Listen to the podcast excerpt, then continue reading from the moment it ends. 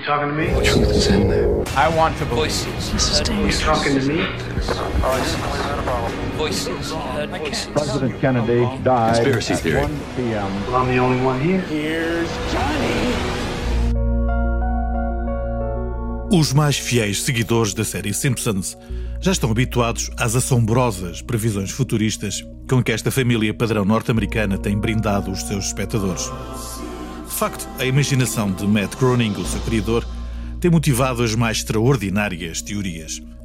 Tão extraordinárias que em breve iremos falar delas porque, para muita gente, os Simpsons são a versão moderna das profecias de Nostradamus. Tal como para muita gente, a série X-Files, Fecheiros Secretos, é uma bíblia sagrada em termos de teorias da conspiração.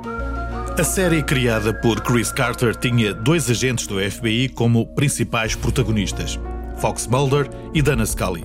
Estreou em 1995 e durou 120 episódios, nos quais os dois agentes do FBI tentaram resolver alguns dos casos mais complexos arquivados nos fecheiros secretos do FBI. Desde o primeiro ao último episódio, o tema dominante foi a conspiração, aliens, entidades governamentais, laboratórios sem escrúpulos e sociedades secretas. Tudo isto foi abordado e investigado, mas os dois agentes nunca estiveram sozinhos. Chris Carter desenhou, por assim dizer, outras personagens que iam interagindo com Mulder e Scully. Entre eles, destacamos hoje John Fitzgerald Byers, Richard Langley e Melvin Frohike, a quem Fox Mulder apelidava muito carinhosamente de os Três Estarolas, e que ajudaram a dupla de detetives a resolver muitos casos complicados. That's why we like you, Mulder. Your ideas are weirder than ours. Lone Man Gun surgiram pela primeira vez em 1994, mais precisamente no 17º episódio da primeira temporada.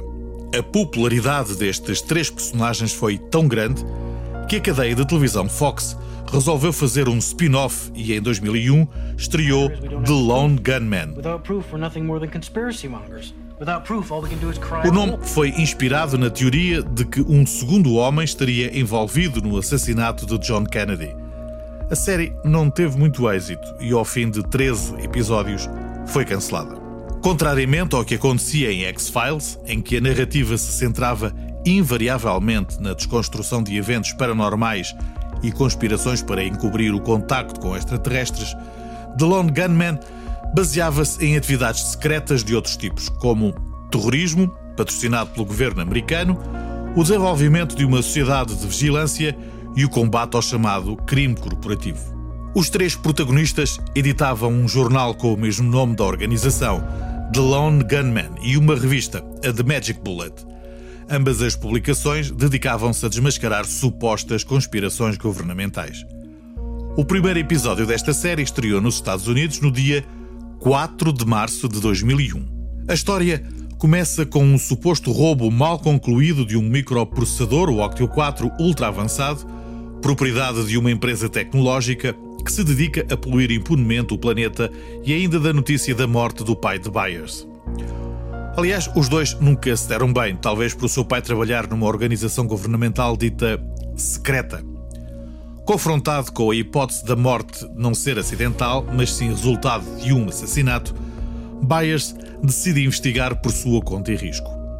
Durante uma inspeção à residência do pai, descobre no seu computador pessoal uma informação encriptada com o nome de Cenário 12D e que se veio a perceber tratar-se de um jogo de simulação para computador.